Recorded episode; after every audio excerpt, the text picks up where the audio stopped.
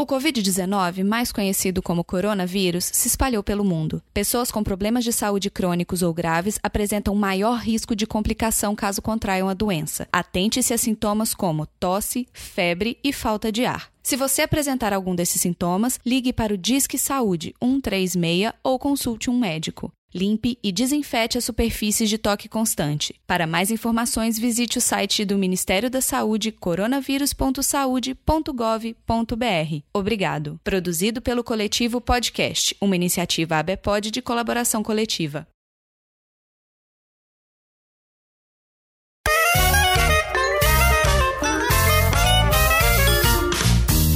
Saudações almas confusas que habitam este planeta. Vocês estão no podcast de garagem. Eu sou o Cello. E eu sou a Marina. Chefinha, situação tá complicada, deverasmente complicada. E sabe como eu tô me sentindo? Num reality show, porque tá todo mundo olhando tudo que a gente tá fazendo. Você tem que ficar confinado, você não pode sair, você não pode ter acesso a tudo. Então é um reality show que a gente tá vivendo, né? Pois é, esse negócio de ter que ficar em casa, né? De ter que buscar o distanciamento social e, e, e se quarentenar é difícil, né? Depois a gente fica falando que, ah, esse povo de Big Brother tá reclamando de barriga cheia e tudo mais. Agora que a gente tá fazendo isso, que a gente entende o tanto que é difícil. Pois é, imagina só. Sim, disclaimer, minhas queridas almas confusas. Sigam as orientações, lavem as mãozinhas, passem álcool gel, façam tudo que vocês sabem que é necessário fazer pra gente tentar diminuir o impacto dessa parada toda, né, chefe? E para passar o tempo durante a quarentena, vamos de PDG. Exato. Para lembrar também que sigam as orientações de todos os médicos, da saúde, sei que da saúde e tudo mais, e, mas não sigam nada do que a gente fala, só escutem a gente, tá? É, é só um momento de tentativa de diversão. Porque uma coisa que as pessoas utilizam para diversão nesse momento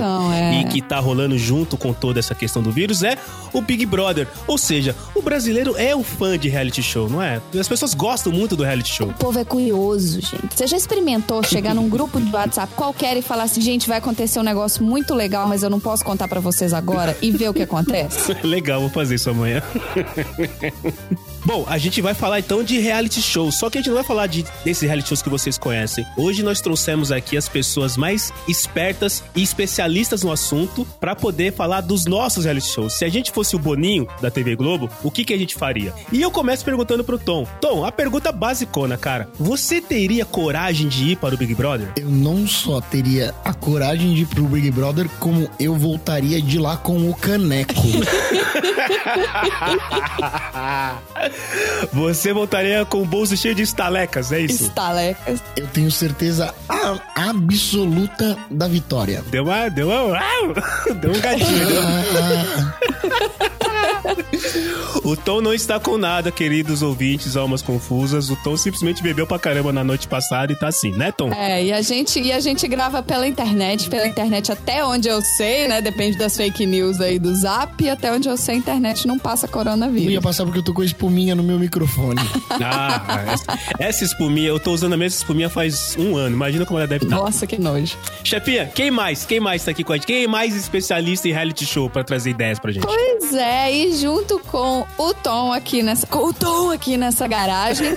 Tá a Fernanda! Ai, que delícia de ter mais meninas nesse negócio, gente. Fernanda, me conta um negócio. Que reality show você acha que eu devo inscrever o Marcelo pra gente ganhar mais dinheiro pro PDG? E a Fernanda acabou de cair. Ah, mentira. Mentira, velho. Juro. Fernanda has gone away.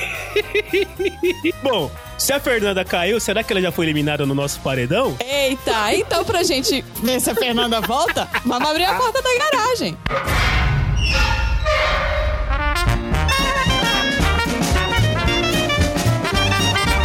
Você está no podcast de garagem.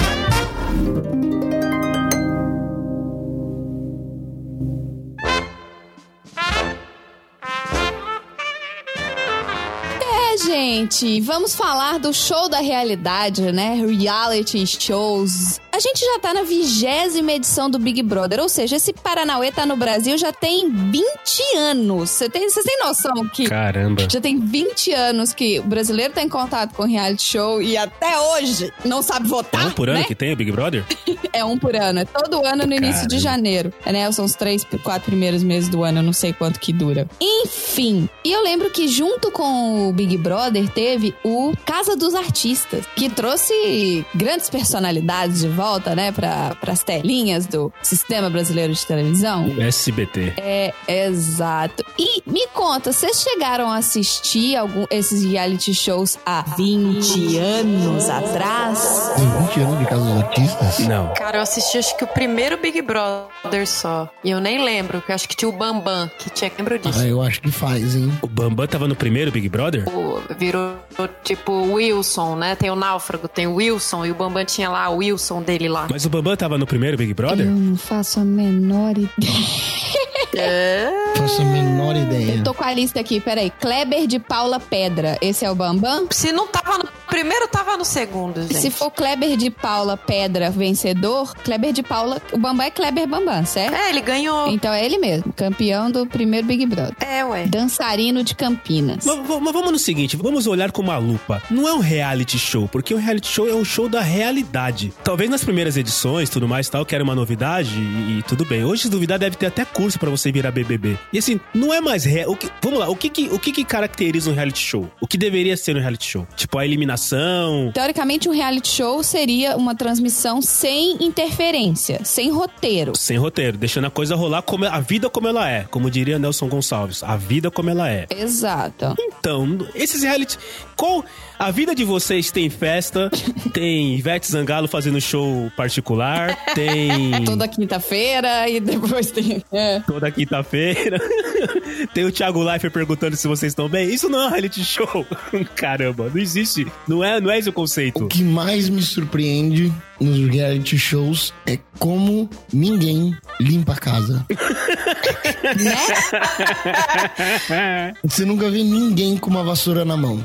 É verdade, cara. Nunca. Não tem nada de realidade essas coisas. Eu já vi, eu já vi briga por causa de lavar louça num desses Big Brother que teve aí, que alguém não lavou e tem que lavar, que não sei o quê. Lavar louça é quase um não a fazer doméstico. Pô, tá vendo? Se eu fosse pro Big Brother, eu ia me divertir pra caramba, porque eu adoro lavar louça, velho. Se eu pudesse colocar um fone de. Se, É. se bem que não ia poder no Big Brother, não pode usar fone de ouvido, né? Não, Tipo, pega. Não? não. Não, né? É, é que supostamente você tem que ficar em contato com as pessoas, aí colocar um fone de ouvido e se isolar lavando a louça, acho que não é uma boa. Não pode se Tá fechar na script, bolha. Né, cara? É, não pode, né, cara? Exatamente, não, não tem como. Mas assim, na análise antropológica, morfológica e chelística da parada toda, reality show não encaixa, não é um reality show, porque é tudo meio moldado, né? As pessoas entram querendo assumir papéis que não são. Ah, eu fui eu na, no- na casa, eu fui é, a pessoa que eu sempre sou. Não foi, não, não foi. Ninguém é desse jeito. Quando você sabe que você tá sendo observado, não digo nem vigiado, observado, você não é 100% você, não. Não é, cara, não é, não é. Tem uma música do Capital Inicial que diz, né, o que é que o que você faz quando ninguém te vê fazendo, Exato. né? Música sensacional do Capital Inicial. Capital Inicial. Puta banda muito Sério. muito boa, droga pesada, Capital Inicial. Capital Inicial. é pior que Engenheiros do Havaí. Não, acho que é Engenheiros do Havaí é pior, mas beleza. É, isso vamos saber agora nesse período de isolamento, né? O que você está fazendo quando ninguém te vê fazendo. É, agora é o momento, galera. Se solta, se solta. Uma coisa que vai acontecer muito é, sim, já começaram a aparecer os memes das pessoas fazendo home office com câmera e esquecendo que tá na frente da câmera e fazendo coisas que não deveriam fazer na frente da câmera, né? Que atire a primeira meleca quem nunca cutucou o nariz olhando pra câmera, né, cara? Nossa Aquela senhora. cutucada que vai lá na alma, manja. Eu ia falar que era isso agora. O que é o que você está fazendo agora é o drama do empregador que liberou o cara no home office. Eu caí. Não, você não caiu. Não. Só foi ruim, então. Eu caí. Você só tá com ouriço na garganta, mas tá tudo certo. tipo, engoliu um kiwi, manja, aquele bem peludo. O Sonic. Aquele bem peludo. Mas vamos lá, vocês pensaram em criar reality shows é, específicos, diferentes, mais legais do que nós temos? Então vai lá, Fê. Óbvio, porque Que que assim. você criou? Na- ah, de criar um reality show? Não, eu ia falar do meu reality show favorito, que inclusive era o reality que eu te inscreveria. Ah, Se possível fosse. ótimo, ótimo. Então vamos lá. Cara, RuPaul Drag Race é vida. Quem não gostaria de ver o cello montado? Nossa. Galera, mande sua mensagem pro estagiário. Como seria a cella da parada? Ó, Coachella, quase, né? Uma coisa meio Beyoncé, assim. Ia ser fantástico. Não, vamos, vamos, não, vamos dar um nome, vamos dar um nome que serve, que sirva tanto a um gênero quanto ao outro. Vamos chamar de Chelks. É o Chelks, né? Chelks? É o Chelks. Chelks pode ser o Chelks e pode ser a Chelks. Chelks. né? Chelks, Beleza. A Chelks, maravilhosa. Pode ser, mas tem um nome só não funciona. Tem que ser dois nomes. É? Pra você ser uma drag queen de verdade, tem que ser um nome e alguma coisa que remete a alguma coisa, sei lá, mega futurista. Não é, porque o RuPaul é só RuPaul. É. É RuPaul. Não, mas é junto, é RuPaul. Escreve RuPaul. E aí, o nome dele é RuPaul Charles, É, é. Tá, tudo bem. alguma coisa. Mas é RuPaul. Pronto, RuPaul. Mas todas as outras são, são dois nomes, não são? Não, tem que ser. um- o segundo nome ele pode ser usado por uma drag queen, pode ser usado por um cachorro pequenininho ou por uma stripper. É normalmente é, é essa tríade que o nome pode ser usado. Tipo Sparkles. Isso. Sparkles. Chelks Sparkles. Chelks Sparkles. Chelks Sparkles. Não, não, não, não. Chelks Sparkles dá muito trabalho. Chelks. Não? Chalks Glitter. Purpurinas. Chelks, já sei. Chelks Live. Chelks Live. Chelks Live. Chucks Baqueta. Chelks Live. Porque live, live pode ser de live, né? De vivo. Chelk Drums. Chelk Drums. Chel- Chel- Chelks Live. Chelks Live. Chelks Live. Mas em que momento que nós saímos do, do reality show? Vamos fazer o bonequinho do Marcelo de cabelo e montado. Aguardem, queridos ouvintes. É, mas de que momento a gente saiu de reality show pra montar um drag queen com a minha imagem? Porque é um reality show. É um reality show. RuPaul Drag Race é um reality das drag Você nunca ouviu falar no RuPaul Drag Race? E, e como funciona esse reality? Eu não sei como ele funciona. Como ele funciona? Como é que, como é que as pessoas ganham estaleca? Como que, que é eleito? Ganha estaleca, ganha. Primeiro que elas se tornam a primeira First Drag Queen of America lá, né? Fica um ano no, no Ó. o reinado da RuPaul, que é uma das pioneiras da, da questão da drag queen nas TVs, em, em clipes, em música e filmes, né? Ela foi uma pioneira nesse sentido, então ela meio que passa o- a coroa pra vencedora do reality. No, e aí, no primeiro, no primeira temporada, eles ganhavam 25 mil dólares e agora tá 100 mil dólares, né? Finalmente aumentaram bem essa,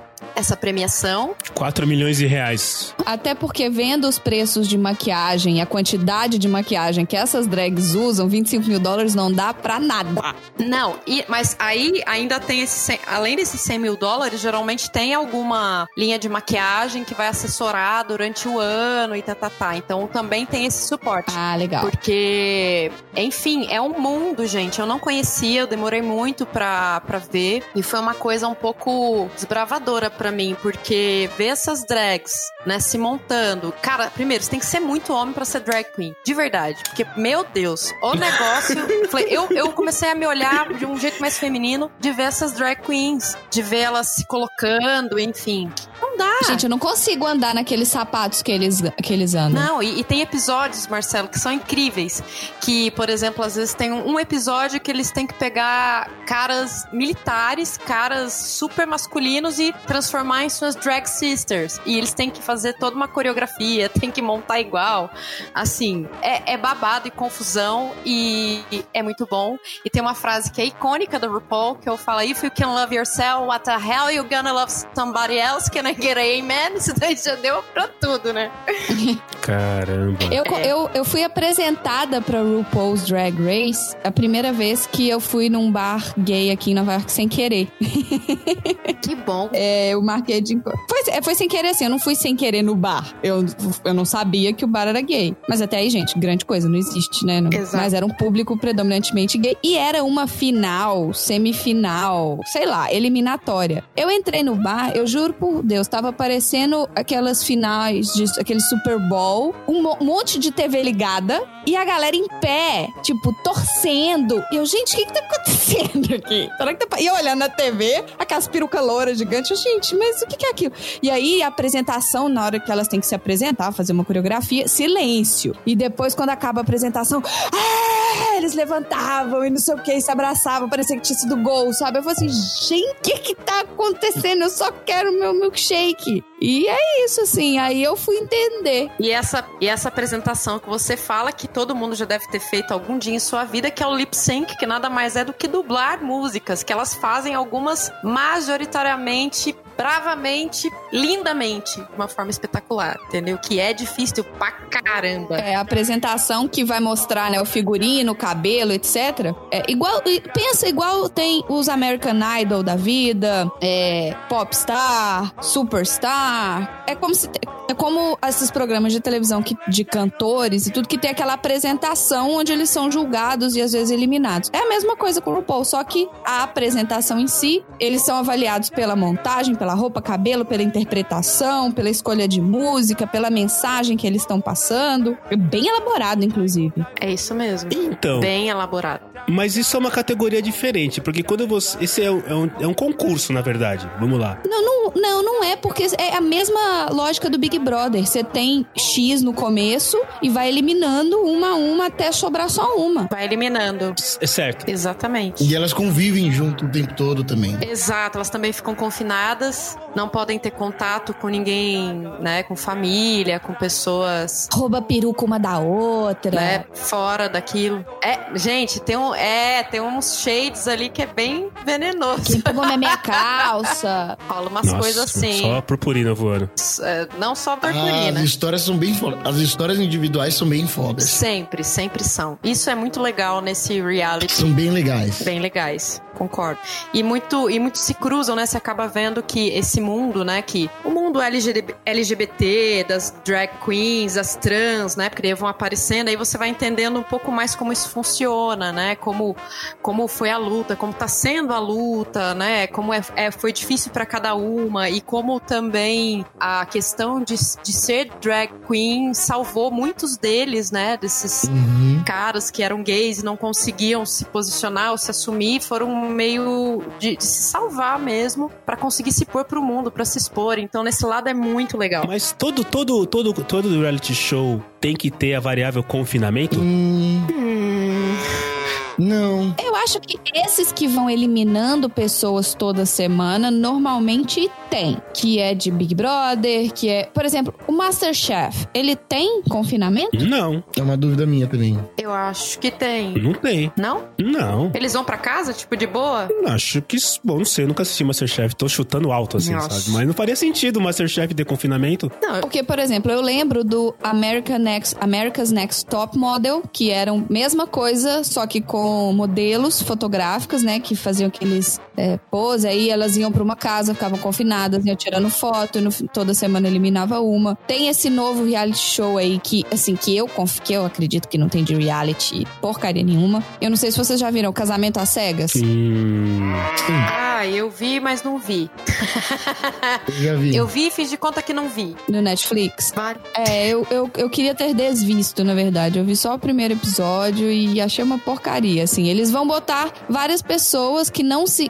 Homens de um lado, mulheres do outro, eles não se enxergam, mas eles ficam, eles conversam, eles entram numas cabinezinhas onde um homem entra de um lado e a mulher entra do outro, tem um, alguma coisa entre eles, né, uma parede entre eles, e eles podem somente conversar. E aí vai tendo um revezamento de É um Tinder mais bem elaborado. é, vai tendo um revezamento mais limitado, né? Porque você tá limitado a oito pessoas só e é isso. É, também tem isso, né? Eu juro, eu gostaria de estar limitado a oito pessoas no Tinder. É muita gente, cara. você, você perde o filtro, é muita gente.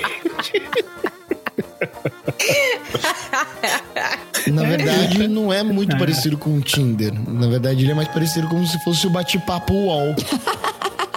Ah, é que as pessoas chamavam pra conversar na sala. Que você não vê a foto da pessoa. Ah, Você conversa, É. conversa reservadamente.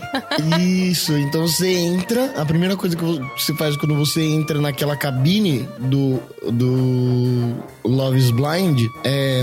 Oi, quer terceiro? Hein? Oi, quer tecer. Quer, quer, tecer é ótimo. Tá, mas no final das contas, as pessoas casavam mesmo nesse reality show aí? Eu só assisti o primeiro episódio. Casava. Casa? Casava. Casa? É só você ver no trailer Casou. lá que mostra que casa e depois dá BO ainda. Ah, vá.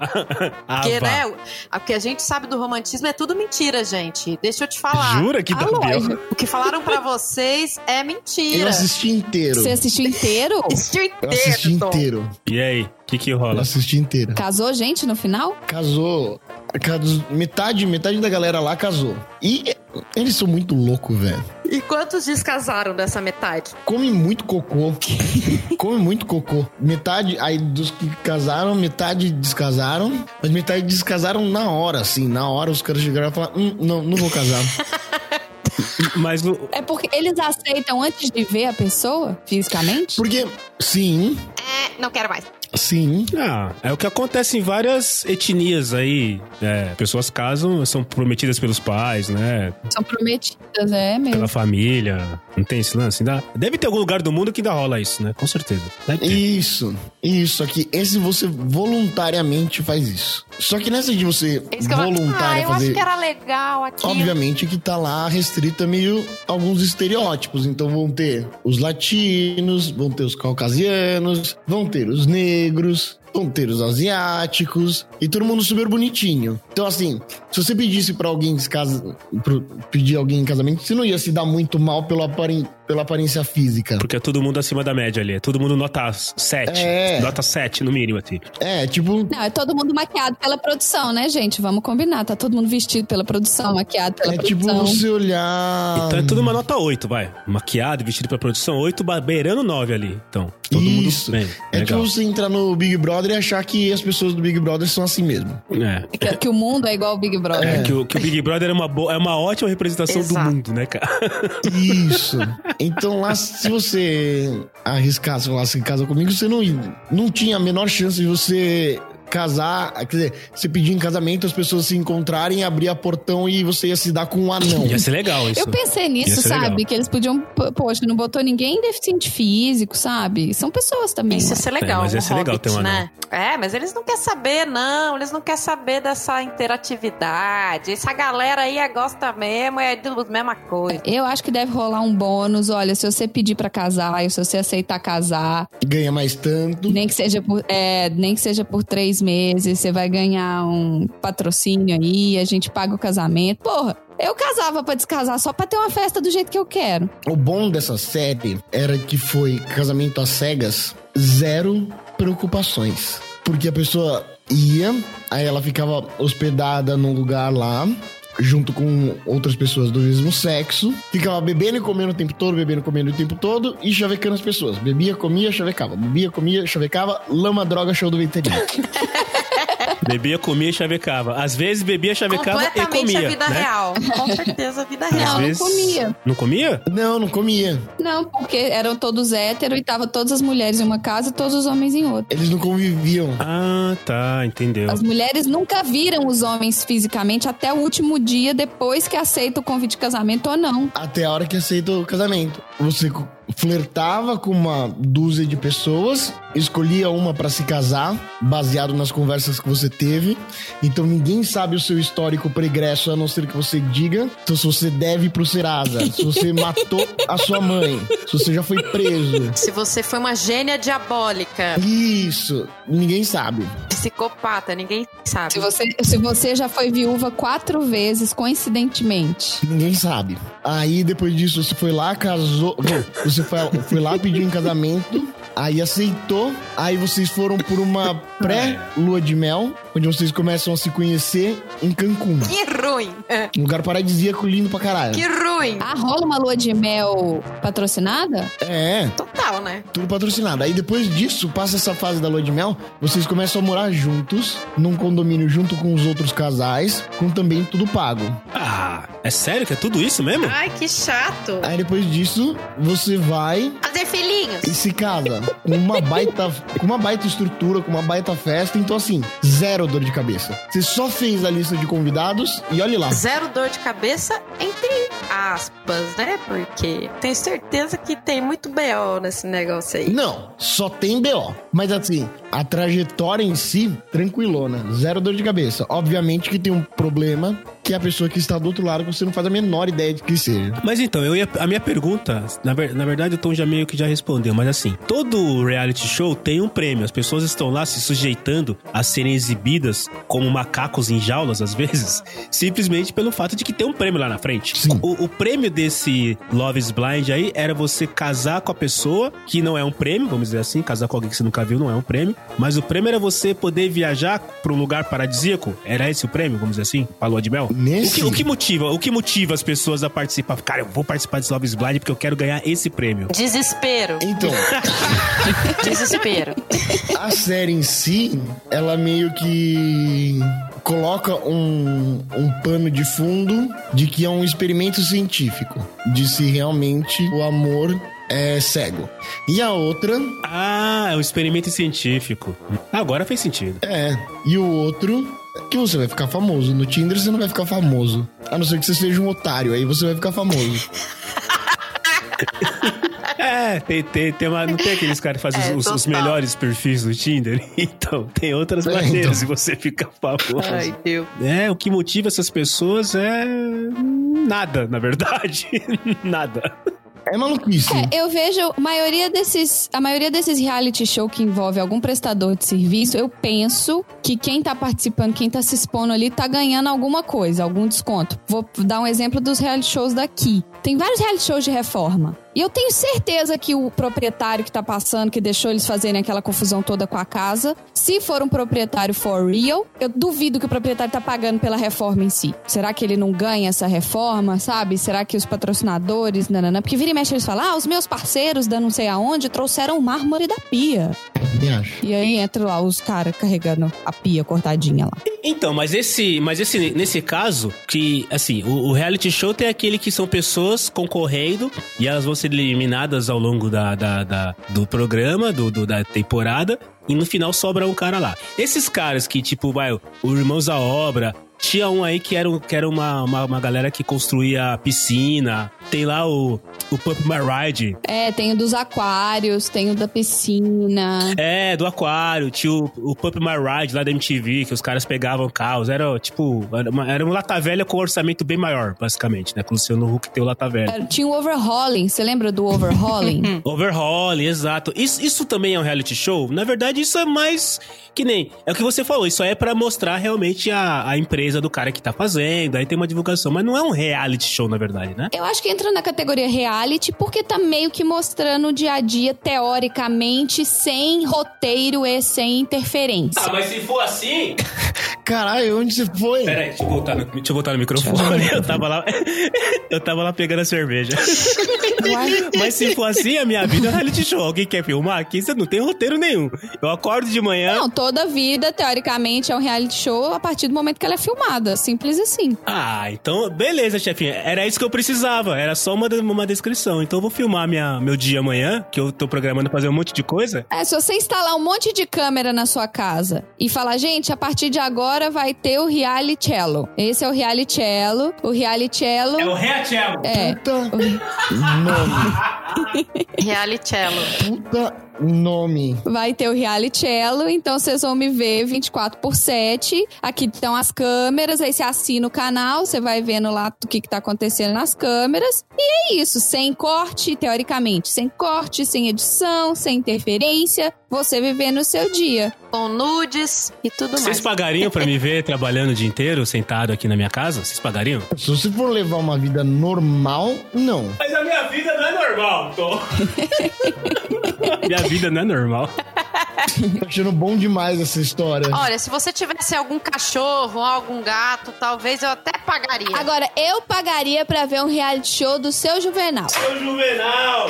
Seu Juvenal. Eu pagaria pra ver o reality show do seu Juvenal, dele passando raiva com o Marcelo, dele brigando com o Marcelo. Seu Juvenal, Marcelo tomou sorvete hoje, tá? Viu? Ele tomou. um- Ele tava comendo um pote de sorvete. Você é uma cagueta, hein? Que eu Dois litros. tenho prova. Tenho prova.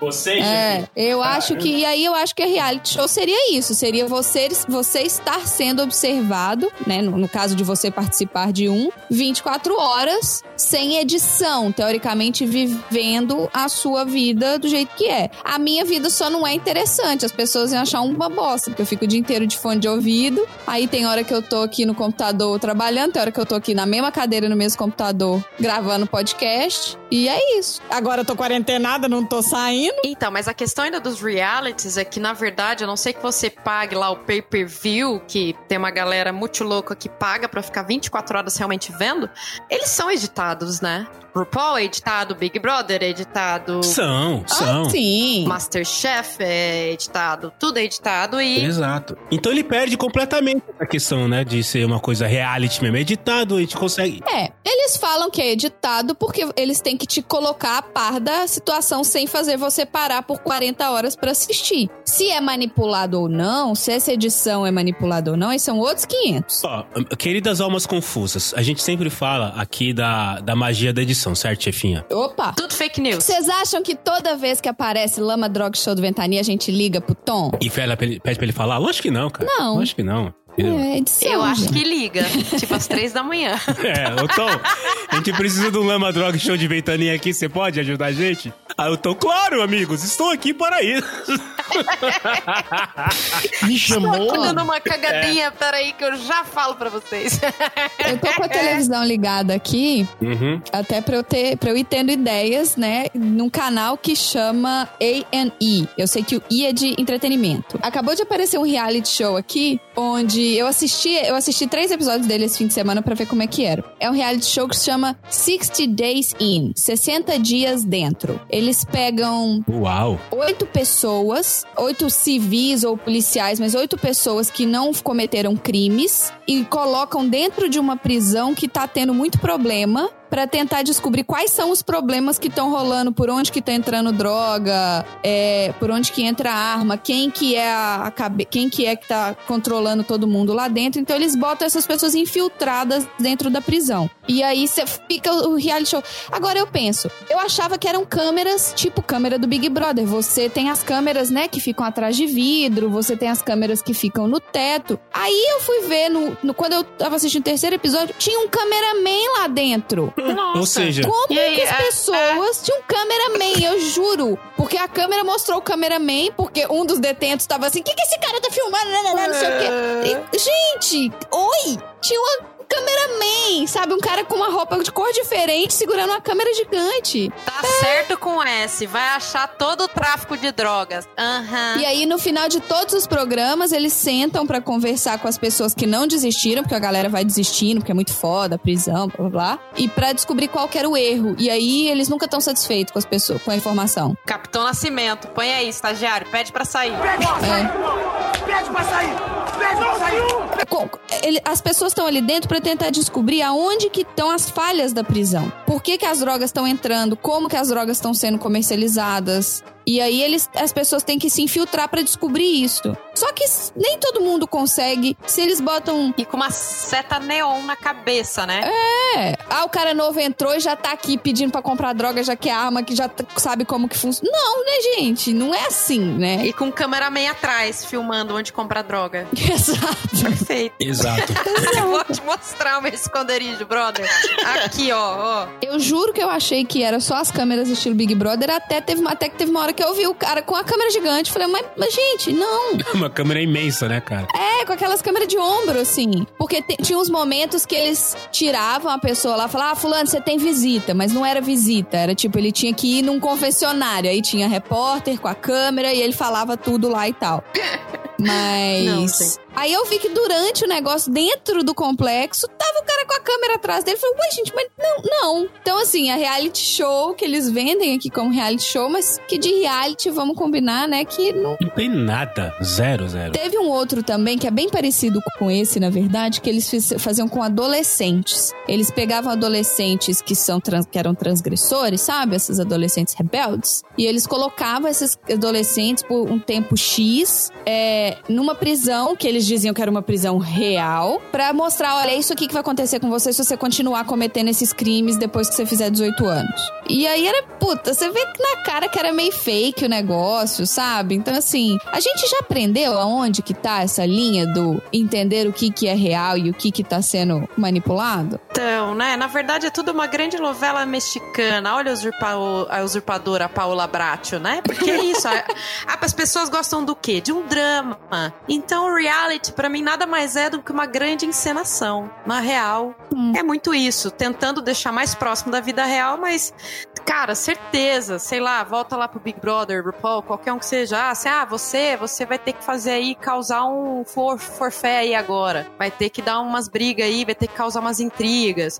Fulano, até do próprio RuPaul, uma vez foi, foi eu li coisas sobre de que eram umas coisas até meio combinadas depois. E eu acho que acaba acontecendo isso, mas é aquela. É a magia, né? Desde que a magia se mantenha, né? E a galera fique fissurada na parada e compre o pay-per-view, tá tudo certo, né? Gaste todos os seus dinheiros, É. toda a sua fortuna, hipoteque sua casa, mas assistam o reality show, é isso. Não, e, e- e é muito louco, assim, o, o lance não só das pessoas hipotecarem suas casas e pagarem pra ter um pay-per-view, mas as pessoas torcerem para os participantes dos reality show como se fosse como se fosse um negócio assim, vi- vira torcida, né? Tipo, vira um negócio Vira. é, de devoção. É muito louco isso, né, cara? Viga igual jogo de clássico, né? Jogo de clássico. Vira quase, né? Sei lá, Corinthians e São Paulo. Dá sangue até a parada.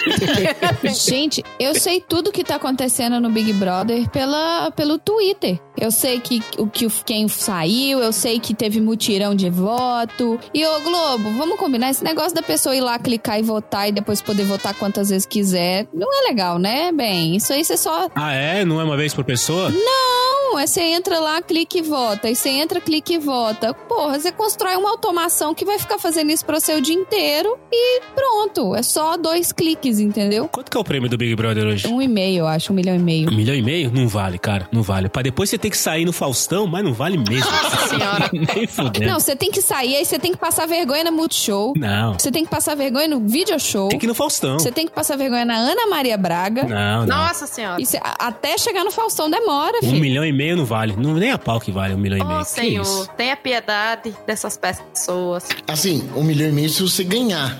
Mas Ah, como eu sim. disse que sou eu quem vou ganhar, É, é verdade. É verdade. você só vai, só, só vai só passar vergonha na Maria Braga logo cedo.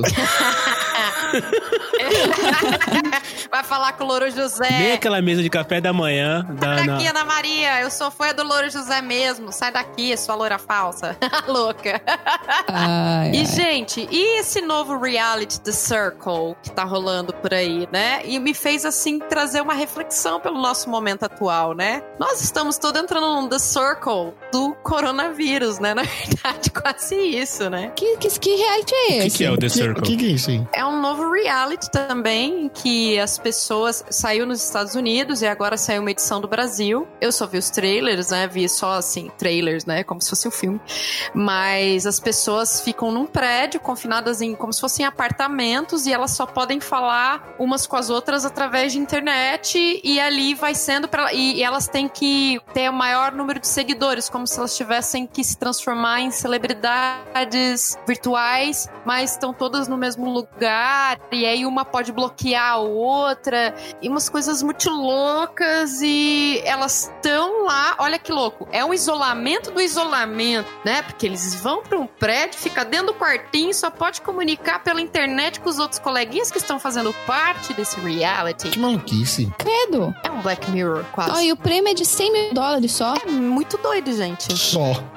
Não. Mas tem isso aí, gente. Chama The Circle. Pra ganhar, que, que- o que, que o ganhador, assim, o que, que ele tem que fazer pra ganhar? Ter mais seguidores, é isso? É, eu tô vendo aqui que tem o status. Aí tá aqui, bloqueada, bloqueado, bloqueado, bloqueado, bloqueado. Quinto lugar, terceiro lugar, vice-campeão, vencedor. É um jogo baseado nas mídias Eu sociais. acho que você tem que ter. Não sei se são os próprios participantes que tem que seguir ou se é pessoas de fora. Não sei se é não. Dentro do programa, os participantes são isolados com seus próprios apartamentos e só podem se comunicar com os outros através do The Circle, que é um programa de computador que transcreve suas mensagens em texto como se fosse um aplicativo de mídia social. Assim, os participantes são capazes de apresentar identidades completamente diferentes para outros, esperançosa para esperançosamente conquistá-los. De vez em quando, pede-se ao grupo de participantes que avalie os seus colegas. Com os principais eleitores se tornando influenciadores do The Circle, os dá o poder de bloquear outro participante. Então, um bloqueia o outro. Tipo, ah, achei você muito chato, vou te bloquear. É, eu- gente, que eu, esquisito. não- eu- eu não ia durar dois minutos no negócio. É, o Marcelo não desse. ia responder e ia todo mundo bloquear ele.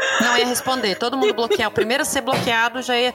Olha, no, no RuPaul acho que você poderia ser ganhador, hein, ainda. O É. Marcelo, montada de, de- da nossa Chelsea, Chelsea Sleeve. Baquetas, Chalk que eu Sleeve. esqueci o sobrenome. Chelsea eu. Chalk Sleeve. Mas, mas é engraçado, né? Pensar assim na, na- a gente trazendo isso pro, pra questão atual e, e, e da tecnologia mesmo, onde, se, onde a ideia primária dos reality shows era o isolamento, ter que estar em isolamento com outras pessoas desconhecidas, mas ter o contato físico, né? Ter, ter isso, né? Agora ali é o isolamento do isolamento mesmo, tanto que você vai se mostrar pra uma pessoa como, sei lá, quero me mostrar que sou a Peppa Pig. E aí é isso, entendeu?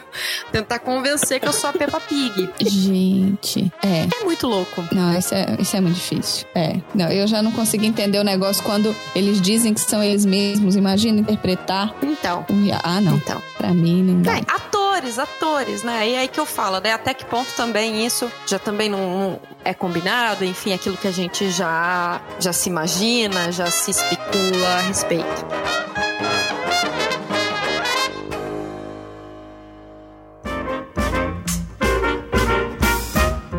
Viram um reality show que chama Acumuladores? Ai, já! Ah, isso é legal. Isso é legal. Isso é legal. Ai, meu Deus, esse é foda! Nossa, É. isso é barra demais. Ele tem aqui, Esse e é- aqui tem fim de semana que ele passa assim, um atrás do outro. É um dos reality shows que tem, né? Porque a galera aqui é meio que assim. E pra quem não conhece, os acumuladores é de pessoas que realmente acumulam muitas coisas em casa e a casa fica intransitável. Sim. Então é- entra com auxílio, teoricamente, auxílio de psicólogo. Só que assim, você tem uma pessoa que por 20 anos, sei lá, 10 anos, acumulou coisas a ponto de chegar do chão ao teto na casa de você não achar um lugar pra sentar. E aí, em uma semana, eles trazerem um psicólogo e vão achar que eles vão resolver alguma coisa. Né, pau. É, para mim, eles trazerem o psicólogo por dois dias é a mesma coisa do que eles tirarem a pessoa de casa, jogar tudo fora e devolver a pessoa pra casa limpa. Caramba! Ah, eu posso contar um segredo só pra vocês aqui? Só pra gente aqui, que ninguém mais vai saber? Você, você acumula Havaiana, a gente já sabe. Fala, fala. chinela. Eu acumulo chinelo. Chinela! Eu tenho agora o chinelo do coronavírus, que é o chinelo que eu tô usando pra sair do prédio, quando eu preciso buscar delivery lá embaixo. aí eu volto e eu passo, é, eu desinfeto ele todo, porque aí é um chinelo que pode manchar e tudo, assim, pode, né? Se manchar, se o desinfetante manchar, eu não vou ficar triste. Ele não tem desenhos nem nada. Olha só, isso seria, isso seria um reality show legal. Você pegar as pessoas que, que têm esse lance da, da, de acumular, que pode ser até um distúrbio psicológico, e colocar elas num lugar que elas e não pôr podem. todo mundo numa casa só. É, não. Imagina! Pega todos os acumuladores e enfia. E das duas, uma, ou deixar acumular o que eles quiserem, ou não deixar acumular nada. Isso ia ser legal. Porque aí realmente você ia ver as pessoas se Não, aí assim, quem conseguir acumular mais coisa primeiro ganha. Nossa senhora. Porque é uma competição de acumuladores, né? Então, aí eu- a- junta todos os acumuladores. Nossa, gente, é, é uma piada um pouco triste. Porque isso é muito sério, né? Pessoas que têm É, não, e, problemas e de você vê que acumuladores. aqui as pessoas, além dessa questão de acumular, de acumular as coisas, é, tem gente que tem outros problemas também. Tem cleptomania, Total. tem depressão. Então isso tá O que sempre. faz completo sentido. Exato, que faz. E o que faz. Então, um, um sintoma só, né? A acumulação é um sintoma de toda uma, uma questão aí de saúde mental, enfim, É. que acaba sendo dobrando depois quando a gente assiste isso. Tem, é, tem vários casos disso, que a pessoa é cleptomaníaca, ou que a pessoa tá deprimida. Teve um caso de uma mulher que ela perdeu todo mundo que morre da família dela, que morreu da família dela. Ela simplesmente pegou as coisas da pessoa e botou pra dentro da casa dela. De tudo, assim. Então, ah, o pai morreu, tem um cômodo de coisa do pai do chão ao teto. Aí a mãe morreu, tem uma coisa de um cômodo de coisa da mãe do chão ao teto. O irmão morreu, aí ela pegou o quarto do filho dela e encheu de coisa do chão ao teto, porque o filho tava na faculdade. Caramba. Quando o filho voltou, não tinha como o filho entrar na casa. Ele falou: só tem coisa de defunto aqui dentro. É, nesse caso tá claro que é uma tentativa de não se, se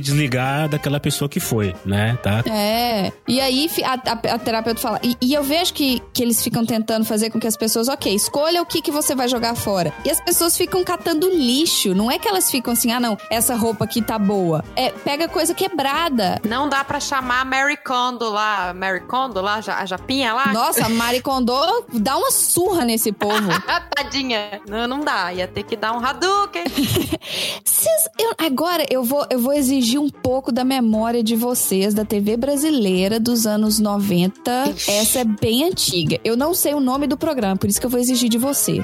Mas vocês lembram que tinha um programa que dava um carrinho de compras de supermercado e as pessoas tinham que sair correndo no mercado? Supermarket. Ganhei. Ah lá, o Tom já parteu lá. Pã, pã, pã, supermarket, supermarket, supermarket. Supermarket, supermarket, supermarket, ganhei. É, eu não lembro, mas que você tinha um... Aí as pessoas saiam correndo um no mercado. Supermarket, Eu sempre quis fazer isso. supermarket. Mas você tinha que pegar vários produtos ou você podia gastar do jeito que você quisesse? Supermarket, tá aqui mesmo. Então, pelo que eu lembro, era assim: você primeiro tinha, tipo, três pessoas que iam ser eliminadas, que aí tinham as provas. Ah, o que que é. Aí tinha os patrocinados. Você tinha que achar um produto específico. O que que é, sei lá, gostoso e que é feito de tomate. Supermarket.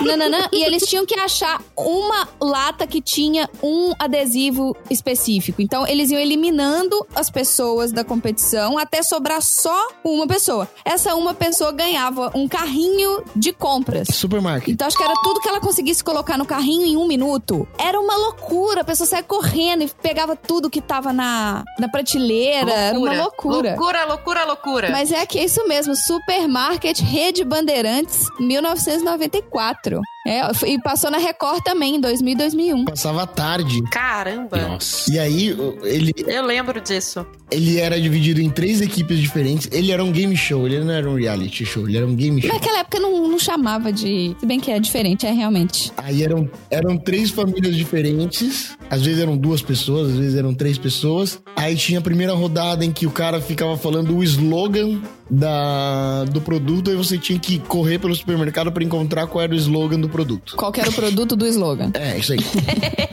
aí depois tinha um outro onde você tinha X dinheiros e aí você tinha que gastar, você tinha que com esses X dinheiros adivinhar um produto pra você comprar específico pra colocar dentro do seu carrinho. Aí tinha a fase final lá que eu não lembrava que eu- a única coisa que eu lembro é que eles andavam com a- umas boias gigantes do tamanho da, da- do produto assim. Então tinha, sei lá, uma Coca-Cola PET do tamanho do Oscar Schmidt. Isso, eles tinham que achar a, tipo um totem gigante de inflável do produto. Isso. Era bem divertido. Supermarket era bem divertido. Na minha cabeça ele era bem divertido. Eu lembro. Então, eu vou jogar aqui no grupo pra ver se ele se ainda seria divertido se a gente visse hoje, né? Porque, mas esse programa, não sei porque ele me veio à mente, sabe? Desse negócio das pessoas estarem com uma câmera tiracolo e saírem correndo loucamente no mercado, assim, eu acho. Mas realmente, você tem, a- você tem razão, é um game show, não é um reality show. É, não tá muito diferente hoje não, né? Papel higiênico é o primeiro que a galera cata tudo, álcool em gel e máscara. O pessoal continua não sabendo fazer compra, continua saindo correndo, enchendo o carrinho desnecessariamente. Vai, tum, dá largada. Não sabendo, não. E olha que nem é um jogo, né, gente? É vida real. Aí, ó, aí é um reality. Aí é uma vida real mesmo. Aí estamos na vida real. E os reality shows de música, hein? A gente tem Tipo The Voice. é, Popstar, Super. Ixi. Super o quê? Era Super. Superstar, né? Teve Superstar. Né? Acho que era Superstar, Teve- Superstar que deu lá o grupo Rouge aqui, né? Em Brasil. Ah, depois disso teve de novo, né? Da versão Masculina. do Bros. É. masculina. Aí mais atualmente temos, né, o The Voice, Americans Got a Talent, qualquer coisa Got a Talent, né? qual- É. O país Got a Talent. É, também temos isso daí, né? Muitos realities. Fernanda, por que, que a gente não põe você no reality show de música, Fernanda? Ah, porque eu não ia dar conta, não. Da- de, de todas essas pessoas aqui, você é a única que teria alguma chance. Com certeza. Não, eu não ia dar conta, não. Ih, eu não ia dar conta, não. Sabia que eu fiz a inscrição na época do Superstar, eu fiz a inscrição, eu lembro, mas não fui chamada. Povo burro. E eu cheguei a fazer a audição, a audição pro, peraí, que era do SBT. Qual que foi mesmo? Do, é do SBT, meu Deus. Ídolos. Isso, obrigada, ídolos. Eu cheguei à, parte de, de audição com os jurados, porque é isso, né, gente? Que A edição, né, o que chega até nós, não é nem ou uma unha do que nós que estamos audicionando, faz, passando pelo teste, passa na real. Então, o Ídolos eu cheguei à, à parte de jurados e, enfim, né, também não, não fui pra frente, mas, mas é uma coisa muito louca Não, não, e... não, não, não, não, não, não, não, não, não. Não, não, não, Não, não, não, ok. não, não, não, o quê? Conta como é que foi. Ah, como foi? Ai, meu Deus. Nossa, É. isso faz muito tempo Circula- isso. É porque, eu sei, porque assim, eu gosto bastante Faz muito tempo. dessa primeira fase do Ídolos, porque só tem maluco. Só tem doideira. Fora Fernanda. Não, não, não. Só. Tem outras, tem uma galera legal também, mas tem uma galera muito louca. Mas é isso que é complicado. E aí, como é que foi? Você ficou na fila lá, mó tempão, Sim, fiquei na fila mó tempão. um monte de gente ensaiando na hora. Um monte de gente cantando loucamente, você fica lá no sol, na chuva, é isso, você tem que se virar, porque essas, essa primeira fase é você se faz tudo, você banca tudo, né? E a gente passa primeiro por uma seleção pela produção do programa, né? É, que eu lembro que era num estádio grande, acho que era em Campinas, um estádio gi- gigante, tinham várias tendas, aí você entrava lá, cantava lá um pedaço da música, ele, aham, tá bom, sabe? Next, aí dava plaquinha lá se você tinha passado. Aí a próxima fase era com os diretores do programa, aí a, gente cantava pros diretores, né? Os donos do programa, que é aí que eu acho que é a grande sacada, né, disso é se o cara, se era a filha do Silvio Santos, eu acho que tava lá, né? Os donos, se eles não vão com a tua cara, faz o Kiko, você não vai com a minha cara? Não vai, entendeu? É isso. Então ali eles já meio que pré-selecionam e depois você vai pra fase no hotel, onde você vai é, audicionar pros jurados que, a- que aparece na TV, né? E eu lembro que eu nem apareci na TV, porque. E ainda nesses meio campos, né? Nesse entretempo, às vezes vinha alguém entrevistar, ah, por que, que você quer não sei o quê?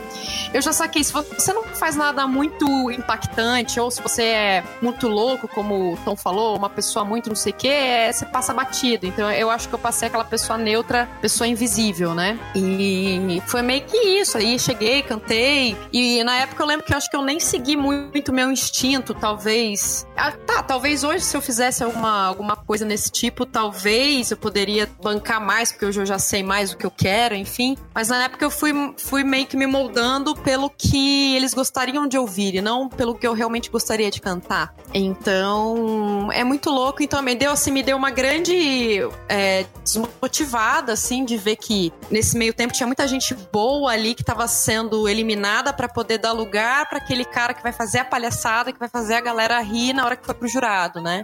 Que é isso que vai dar um certo ibope também. Então, isso é, é muito complicado. É porque no final das contas é tudo uma questão de ibope, audiência e patrocínio, e é isso aí. É, é isso. E aí não é o talento, né? Não é o que, que para mim é o que conta realmente, né? O seu talento, o quanto você, né? Pelo menos pro artista que tá ali, né? Pensando de alguma forma que quer contribuir musicalmente, com a arte, enfim. Então é, é- é uma coisa muito pareada pela, pelo, pela indústria musical da época, enfim. Então é isso. Eu participei e depois falei, nunca mais, entendeu? Never more. Super incentivo quem vai, enfim, sabe? Dou uma força, mas acho que eu não sei se hoje eu conseguiria participar, assim, de um, de um reality, um The Voice, entende? Porque também também, qualquer coisa que me falassem, eu ia simplesmente caguei porque você falou, entendeu? eu ia meio que assim, tá bom. Quem é você na fila do pão? Tá, beleza. Um pouco assim, sabe?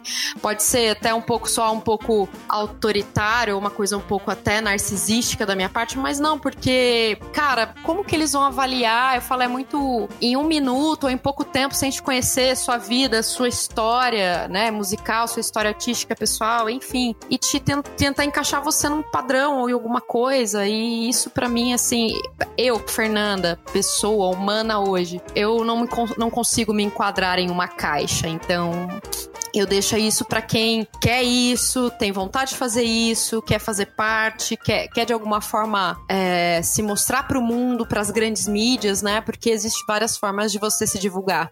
E, e alguém que esteja aberto a não ter escolha. Exato, Entendeu? Olha, exato. Você não vai ter escolha do que, que você vai fazer, do que, que você vai ser um molde do que, que a produção Exato. quer que você faça. Você tá ok com relação a isso? É isso. Se tiver ok com relação a isso, E tem gente que tá ok. E eu acho isso bárbaro. Quem tá ok, eu acho que é justamente essa saída. É, É. por isso que eu não faço isso. Então, eu não sei se eu seria uma boa pessoa para ir para um lugar desses, né? Voltando.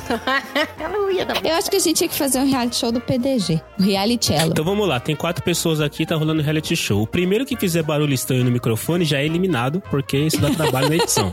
então o primeiro ponto é já, já vai já vai para fora, já eliminado, desculpa. Não é questão de, de, de- O reality cello é vamos fazer as coisas do jeito que o cello quer, é isso? Hum, É. não, vamos fazer as coisas. O reality cello, é o cello manda. Não, não é o reality cello. É o reality. É o, é o- é- se fosse. Porque se fosse ser um reality cello, não ia ter reality show, porque o cello não vê reality show, entendeu? Então já ia começar por aí. Mas se a gente fosse fazer um reality show de podcast, ah, pra gente eliminar as pessoas, como é que a gente poderia fazer pra eliminar as pessoas? A gente só derruba elas. Ah, então, mas daí Crash. E tiver o pior sinal de internet. tem uns que caem sozinho aí, nem Essas precisa pessoas de que desistem.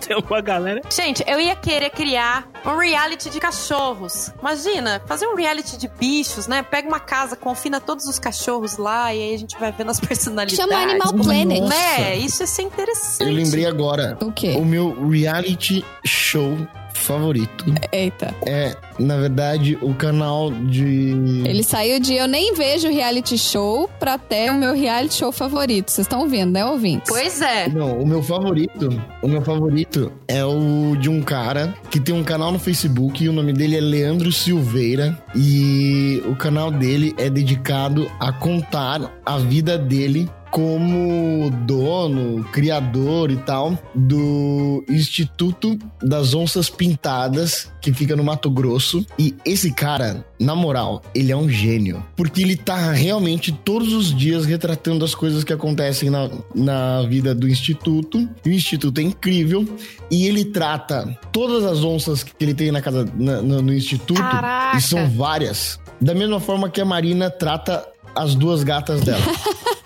Ai, que legal! Como é que chama mesmo? Agora eu quero ver. o canal dele, Leandro Silveira. Leandro Silveira. E aí, eu acompanho esse cara já faz um tempo e já aconteceram várias tramas durante o reality show. Teve uma onça que não fazia parte do instituto, que ela vivia na região e tava caçando as ovelhas dele. Gente, Caramba. Ele tem, ele tem um, e aí ele precisou colocar uma cerca pra proteger o restante da- das ovelhas que ele tinha, porque toda noite tava morrendo uma, e aí precisava saber onde é que era, que hora que atacava, onde era que tava a onça, não sei o quê. Caraca. Gente, as onças são bebezinhas. Ele faz barriguinha na onça. E aí tem. Gente. Tinha a saga do Roberto, que é o tucano, que, que mora lá na região. E o tucano, ele vive muito com, com o dono. O dono não, com, com o cara. E ele conversa pra caralho. Ele é super pentelho com os cachorros. aí o tucano pousa perto dos cachorros e fica bicando a cabeça deles. E aí o Roberto sumiu há, umas, há uns dois meses atrás. Sumiu. Sumiu. Eu fiquei super mal que ele sumiu. Porque ele era super simpático. E aí, esses dias, chegou Procura-se agora Roberto. uma onça que uns caras pegaram, uma onça filhote que os caras pegaram. E agora essa onça tá se habituando com as, outra, com as outras bebê onças no, no instituto do cara. Então ela é mega arredia ainda, ninguém pode chegar muito perto, senão ela fica tentando afastar lá com os gritinhos que ela dá. Aí toda vez que ela faz isso, o cara vai lá e fala pras outras baby onças: vai lá e acalma ela. Aí as baby onças vão lá e acalmam ela. É incrível. Ai, meu Deus! É muito fofinho. Gente, que espetáculo! Eu botei uma foto dele com abraçando a onça. Oh, meu Deus! É muito bonitinho. Eu gostei, não. Eu, eu tinha até mais duas, mais dois reality shows. Teve um reality show que por, um, por uma época, eu não faço ideia por quê, mas por uma época teve um reality show que fez muito parte do meu, do meu dia a dia, que é um reality show britânico é, que chama Um Bebê por Minuto. Vocês já ouviram falar? Uhum. O Um Bebê por Minuto é um reality show britânico que mostra o dia a dia de uma de, um, de uma maternidade. E aí todo dia é, é uma maternidade muito grande em Londres. Hum. E aí mostra, tipo, caso. Normalmente cada episódio de meia hora eram três famílias, né? Mostrava o pai e a mãe, aí mostrava, tipo. é, e, e- e só que os partos lá no- na Inglaterra, eles. A cesariana não é, não é essa pouca vergonha que é o povo marcar cesariana porque sim. Lá a cesariana é, cir- é cirurgia em caso de necessidade. Então tinha gente que ficava lá em trabalho de parto, e aí a, a mãe ficava lá em trabalho de parto. Agora chama a enfermeira. Aí a enfermeira lá olhava, não, ainda não tá na hora. Falava, ah, então tá bom. Aí ficava indo e voltando, aí tinha os dilemas, aí tinha os maridos lá fazendo as mulheres passar raiva. Aí teve, eu lembro que teve uma vez que a mulher escolheu o quarto, teve um quarto lá humanizado pra ela poder fazer os alongamentos e esperar dilatar a bolsa. E aí foi pro hospital, tava lá com o marido no quarto, a enfermeira passou as, as orientações pro marido, o marido obviamente não prestou atenção.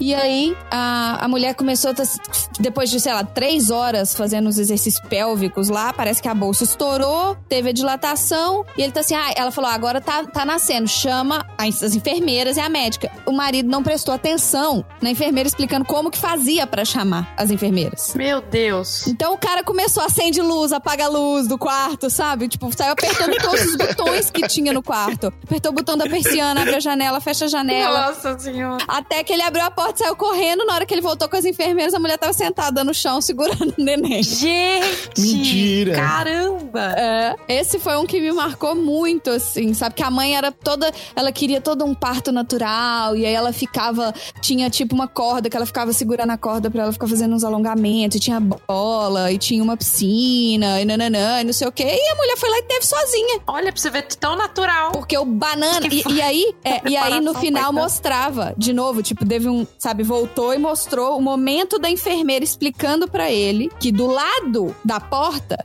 Aliás, do lado da- de, de uma cadeira tinha um controlezinho remoto, como se fosse um controle de garagem. Que era só ele apertar o botão naquele controle remoto. E ele tava olhando pro outro lado na hora que ele tava explicando. Ai, que anta. E ele ouviu o quê? Tipo o, o cachorro do Bart Simpson. A enfermeira aperta esse botão, ele blá blá blá blá blá blá blá. E aí É ele não que ele prestou atenção e a mulher dele foi lá, pariu sozinha. Maravilhosa! Girl power! Assim como, né, gente? Isso, é- isso aí já acontecia há muitos anos, mas vamos combinar, né? Não, não dependam. Nem pra isso. Nem pra chamar a enfermeira, tá, gente? E o segundo show envolvendo também esse público, né? Vamos estender só uns 4, 5 anos aí, é o Pequenas Misses, que eu citei no episódio 1, aliás, no episódio piloto do podcast de garagem, que é o Pequenas Misses, é aquele reality show de crianças que as mães maqueiam a criança e transformam ela numa boneca esquisita Esse eu lembro. ou como diria uma amiga minha, numa anã, e botam elas pra cantar, dançar e interpretar pra ganhar pontos e troféus. Aquele filme Pequena Miss Sunshine, né? Que foi muito bem. Um filme incrível, que é inclu... Sim. Quem não assistiu, assista. Retrata bem esse cenário, né? Dessas, desses concursos de criança que são surreais. Falando em, em entretenimento utilizando crianças de gosto duvidoso, As crianças têm gosto duvidoso ou entretenimento que é de gosto Isso. duvidoso? Era tipo eu quando era pequeno que comia arroz com pão. exato. As crianças com- também. Uma criança de gosto As duvidoso. crianças têm gosto duvidoso. É, eu tinha um primo que comia pipoca com vinagre. Uh, E na hora que ele jogava o vinagre na pipoca, a pipoca murchava todinha. Acho que o lance era Era muito nojento. Beijo, Acho que- Gui! O lance dele. é- Beijo, Gui, mas acho que o lance do Gui era o efeito visual da pipoca murchando, deve ser legal pra É. caramba a pipoca murchando. Eu acho que ele fazia isso só pra eu não comer a pipoca. Também é uma ideia válida. Crianças. Porque ele sabia que eu não ia chegar nem perto quando aquela pipoca fedorenta. Quem nunca nojenta. lambeu um doce e ofereceu pro coleguinha, né? Quer, né? Daquela lambida, quer? Mas o que eu, assim, nada melhor, né, cara? Assim, a, a internet tem o melhor e o pior do ser humano, né? Então basta você ir lá e digitar reality show bizarro. Ai, ai, Nada ai. como pai Aí dos veio uma mundos. Lista, veio uma lista aqui, e aí um deles é o Who's Your Daddy? Um belo exemplo do entretenimento sem limites. Aqui. Mas a gente não tem isso, João Kleber? É ratinho? É, não sei se segue a mesma linha. É verdade. Segue a mesma linha? Vai, vamos lá, fala o que que é pra gente ver se é a mesma Vamos lá. coisa. Aqui, pessoas que não conhecem seus pais finalmente têm a oportunidade de encontrá-lo. O problema é que ele está no meio de um grupo de pais falsos que fazem de tudo para fazer o participante acreditar que eles são sim seus pais verdadeiros. Que horror! Para ganhar, aliás, você tinha que adotar o pai errado. Para ganhar, você tem que adotar o pai errado. Nossa senhora. O prêmio é cerca de 240 gente, mil que horror! reais, mais o trauma eterno. Imagina que Exato, legal. exato! Imagina Meu isso, Deus, cara. isso é muito errado! Não, pelo Deus. menos o ratinho, ele só esfregava o DNA na cara das pessoas. Exato, Tá exato, vendo? exato. Como fazer o ratinho virar um cara legal? É só co- comparar ele com o Who's Your Daddy. Cara, que sensacional isso. Um cara que nunca viu o pai na vida, bota 10 pessoas e fala: um desses aqui é o seu pai verdadeiro. Cara, que sensacional. E nove, um deles é seu pai verdadeiro e que nunca te deu atenção, e nove estão mentindo pra você. Caralho, que como, como ser humano, cara, vai bom. Bom, né? E seu pai verdadeiro só tá te dando atenção agora porque vale dinheiro. E os outros nove estão mentindo porque eles querem dinheiro. Exatamente. Cara, muito, muito, Gente, muito bom. Isso é muito errado. Isso Muito já, assim, já passou muito do errado, inclusive. O errado Foi. ficou lá atrás. Ó, tem um outro aqui, ó, envolvendo crianças também. Ixi, É o Kid Nation, né? É o Kid Nation. Um grupo de 40 crianças entre 8 e 15 anos Nossa, isso é bom passou demais. 40 dias numa cidade fantasma do estado do Novo México, entregue à própria Que sorte. isso? Ainda que acompanhados Nossa, eu quero ver essa porra. entre 8 e 15 anos. Pegaram, De 8 a 15 pegaram anos. 40 crianças de 8 a 15 anos, colocaram eles numa cidade de fantasmas e deixaram eles se virar. A ideia era mostrar como elas organizariam a sua própria sociedade sem a presença de adultos. Bom demais. Em Kid Nation, eles tiveram que formar um governo, botar um conjunto de leis e fazer planos de sobrevivência. Tipo, quem faria comida, quem cuidaria dos animais, quem ficaria atrás do balcão. que ótimo! Meu Deus, tipo, hoje o café da manhã é jujuba. É isso. Tem que comer direito, meu filho. Tem que comer Nessa bem, pegada. come mingau pra fazer cocô bonito. Kid Nation, cara, que sensacional esse. Gente, isso é muito errado. Isso é muito errado. A não ser que a criança seja tipo um Masterchef Kids, tá todo mundo salvo nessa parada. Se tiver um Masterchef muito bom, cara, muito bom, muito bom.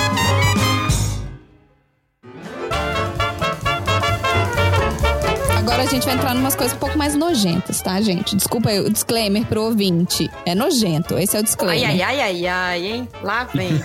Tem um reality show aqui Vai. que chama Dr. Pimple Popper. Pimple Popper. Que, é, que a tradução literal seria era doutora espremedora de espinho. Não, não, Ah, não. que não, legal ficar não. espremendo as paradas. Tem uma galera que fica assistindo isso, né? Ela é uma dermatologista. é, Ela é uma dermatologista que fez muito sucesso no YouTube divulgando os vídeos dos processos que ela faz, que são processos médicos. Ela é médica, ela faz em consultório, esterilizar, tá tudo certo. E ela filmava os pacientes e colocava no canal dela. Ela tinha milhões de visualizações e a televisão americana, que pega isso e transforma em reality show, transformou no reality show Dr. Pimple Popper. Então o consultório dela é um reality show que recebe as pessoas e as pessoas contam a história do problema, aí mostra uns caroços gigantescos, umas espinhas bizarras, umas verrugas gigantes. Mas quando eu digo Os furúnculos. mas quando eu digo espinha gigante, eu não digo assim, uma espinha na ponta do nariz gigante. Eu digo uma espinha, sei lá, do- no, no que, no- debaixo do queixo, que parece cachumba. Que parece que é tipo um- uma, uma maçã inteira. Imagina você espremendo o pote de maionese Heinz. Seria isso. Fazer. Entendeu? É isso. É.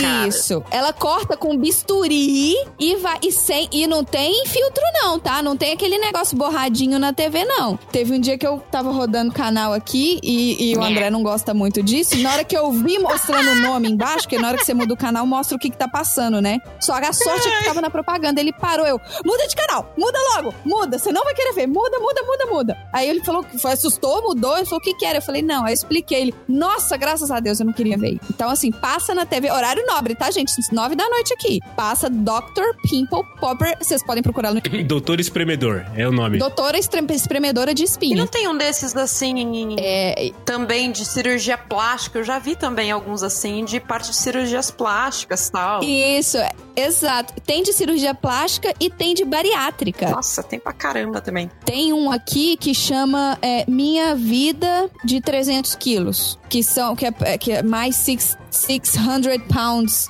live. É um, é um reality show para pessoas que pesam mais de 250 a 300 quilos. Caralho, mano. E que precisam perder um pouco de peso para poder fazer a cirurgia bariátrica O prêmio é a bariátrica. e o prêmio é bariátrica, exato. Só que as, as pessoas têm 300 quilos, e eu não tô exagerando, tipo, o número, e elas têm que perder, tipo, 20 quilos. E elas não conseguem perder 20 quilos. É, cara, é obesidade mórbida, É. né? Não, são É. pessoas que não conseguem se levantar, que não conseguem andar, que os joelhos já não dão conta Sim. desse peso, os, né, as tornozelos não dão conta do peso e tudo mais. Caraca. Então, é, eles acompanham a vida da pessoa pra tentar perder os primeiros 10% pra poder ganhar a bariátrica. E você vê que a pessoa tem uma Monster Life. Então, assim, que a pessoa acorda de manhã, toma um 2 litros de refrigerante. Então, assim, obviamente, né? Então, aí você vai acompanhando a Monster Life da pessoa, você fala, meu Nossa, Deus do céu. eu tenho uma cena na minha cabeça disso que eu vi uma vez, que assim, eu nunca mais esqueci, gente, desses, desses tipos de reality, né, dessas coisas. Eu lembro que o cara pegava assim uma pizza, juro, pensa na pizza americana que é gigantona, enrolava, como se fosse quando a gente enrola esfirra pra comer, enrolava, fazia um charuto e pau, metia a brasa enrolado na parada, sei lá, umas três Meu mordidas, Deus acabava com uma pizza inteira. É, aqui, surreal. eles comem, aqui se come muito É mal, surreal. se come muita quantidade e coisa muito ruim, né?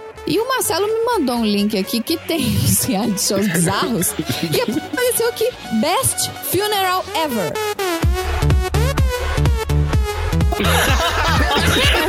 É que mostra uma família que cuida de uma agência funerária e estão encarregados de fazer algo bem específico: realizar velórios extravagantes e chamativos. Os episódios mostram velórios com temáticas de Natal, ringue de luta e comida.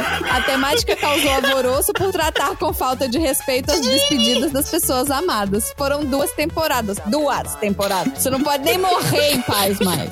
Duas temporadas, durou Como é que duas os- ainda.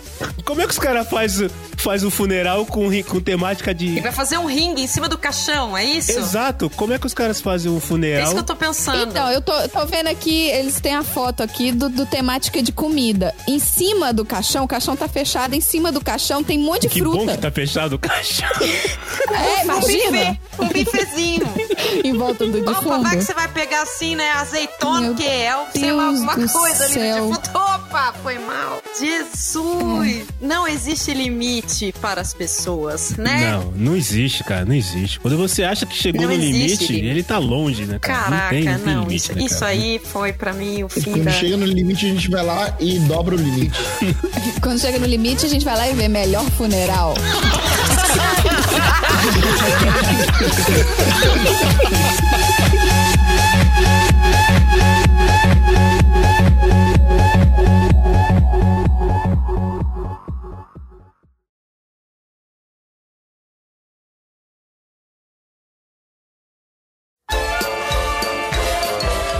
gente. E aí? Pode falar. A gente esqueceu de um monte de reality show, não esqueceu? E assim, a gente nem falou tanto do Big Brother porque, né? A gente não assiste. Eu assisto Big Brother pelo Twitter, inclusive.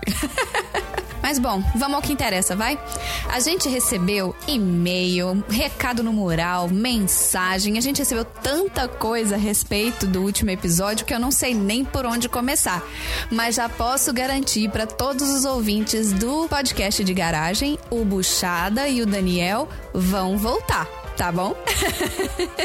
Vamos então ouvir o primeiro e-mail que é do Marcos André. Fala pessoal, passando para dizer que o objetivo foi alcançado neste episódio. Apesar de não estar em quarentena e trabalhando normalmente trancafiado em um escritório escuro, porque senão a polícia vem, manda fechar e aplica uma multa. Eita, tá fácil a vida, hein? Eu me diverti muito. Algumas pessoas são muito boas contando histórias, e esse é o caso do Daniel e do Buchada. Eu não consigo nem tocar aquelas cornetas de futebol que dirá o berrante. Então, por favor, tragam eles de volta para mais causos. O episódio ficou muito bom mesmo. No mais, obrigado pelo conteúdo e até qualquer hora. Marcos, Marcos, brigadão pelo seu e-mail. Como eu já disse, sim, o Buchado e o Daniel vão voltar, não se preocupem. Eu confesso que a gente ficou surpreso com toda a repercussão, eu acho, né? Mas eu tenho certeza que ele tem mais milhões de histórias para contar. E falando em mais histórias para contar, a gente recebeu um recado no mural do podcast de garagem vindo da Areta. Vocês sabem quem é Areta?